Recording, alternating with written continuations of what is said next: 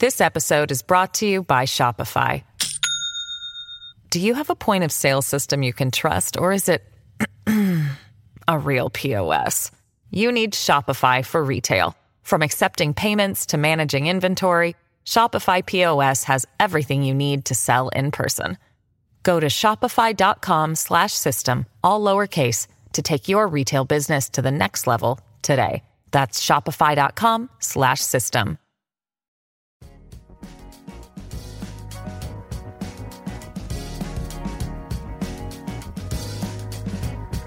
Al día con Tribunito por la mañana. A continuación, la actualidad informativa nacional e internacional este 26 de abril del 2023.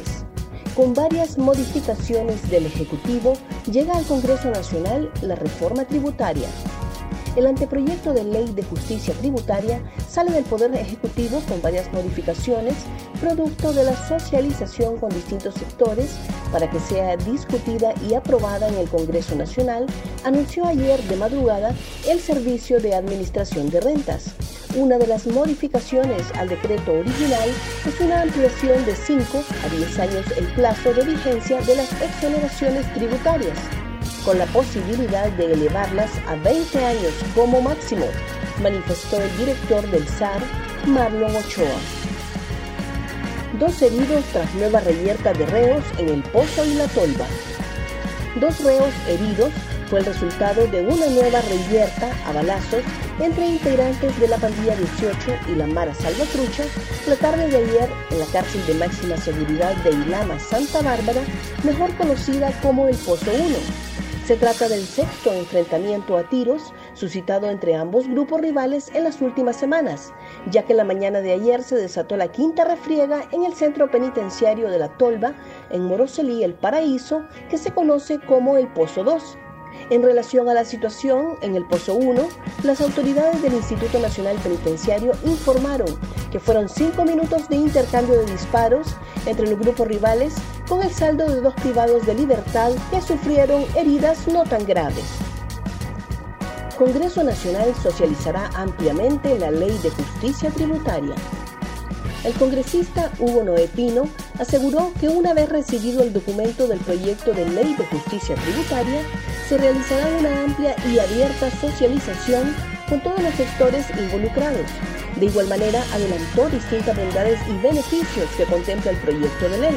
Señaló que el Poder Ejecutivo sí tomó en cuenta las observaciones de la empresa privada y desmintió que la normativa venga a eliminar miles de empleos. This episode is brought to you by Shopify.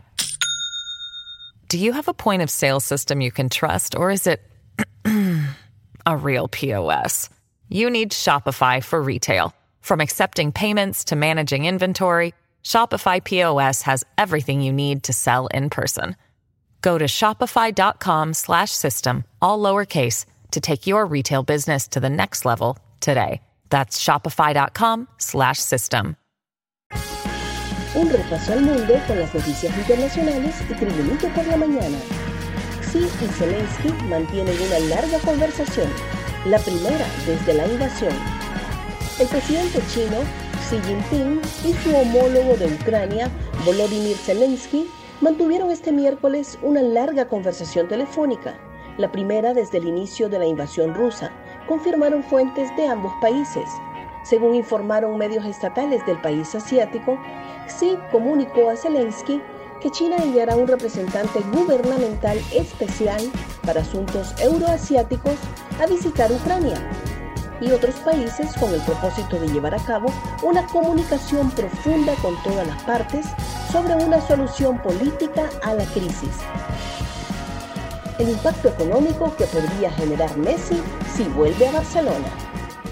El regreso de Lionel Messi a Barcelona está más cerca que nunca, luego de retrasar su renovación con el Paris Saint-Germain, cuyo contrato termina el 30 de junio, y de los guiños de la dirigencia del club el delantero argentino viajó esta semana a Cataluña en sus días libres y hasta cenó con algunos de sus ex compañeros. Todo esto ha alimentado aún más los rumores en la prensa española, que analiza cuál podría ser el impacto de su vuelta. Más noticias nacionales con Tribunito por la Mañana.